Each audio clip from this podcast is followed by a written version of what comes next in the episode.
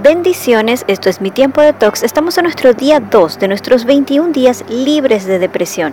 Y la palabra de Dios en Isaías 55.2 nos dice, ¿por qué gastar todo su dinero en alimentos que no les da fuerzas? ¿Por qué pagar la comida que no les hace ningún bien? Escúchenme y comerán lo que es bueno, disfrutarán de la mejor comida. Los deseos no satisfechos tienen el potencial de meterse cada vez más adentro de nuestro corazón esto especialmente ocurre cuando llegamos a ver un deseo como algo que necesitamos o merecemos y por lo tanto debemos tenerlo para ser felices o sentirnos realizados. Por ejemplo, yo trabajo más que nadie, así que merezco un salario superior. Yo te ayudé cuando no pudiste, así que ahora tienes que hacer lo mismo. Yo estoy a cargo de todo esto, así que la gente debe respetarme.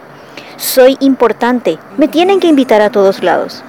Hay un elemento de validez en estas afirmaciones, solo que si estos deseos, aparentemente legítimos, no se satisfacen, podemos encontrarnos en un círculo vicioso, porque cuanto más queremos algo, más pensamos que tenemos derecho a obtenerlo y más nos convencemos de que no estaremos felices o satisfechos si no lo tenemos. Cuando vemos algo como esencial para nuestro bienestar, pasa a ser de un deseo a una exigencia. El deseo tenerlo evoluciona al debo tenerlo. Y es aquí donde nos vemos en problemas, porque aun cuando el deseo inicial fuera correcto, se ha vuelto tan fuerte que comienza a controlar nuestros pensamientos y actitudes. En términos bíblicos, se ha vuelto un ídolo. Un ídolo es cualquier cosa aparte de Dios de la cual dependemos para ser felices. Es algo que amamos y buscamos más que a Dios. No está mal buscar un mejor salario, desear respeto, pero si se vuelven demandas que deben ser cumplidas para sentirnos bien, puede llevarnos a la amargura, resentimiento o depresión cuando no las alcanzamos. ¿Cómo podemos discernir cuando un deseo se está convirtiendo en un ídolo? Analiza las siguientes preguntas. ¿Lo necesito en verdad? ¿Puedo vivir sin ello?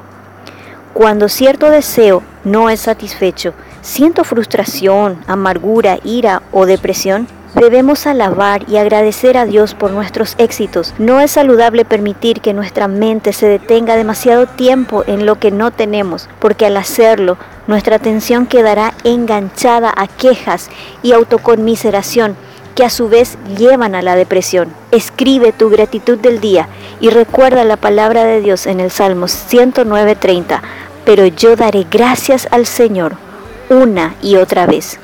Dios te llama a identificar y confesar tus ídolos uno por uno.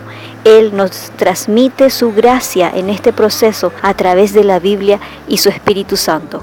Ora identifícalos y llévalos a la presencia del Señor. Arrepiéntete y permite que el Señor sea el centro de tu vida. Él tiene el poder para llenar todo lo que necesitas. En Él encontramos todo, en Él encontramos la plenitud.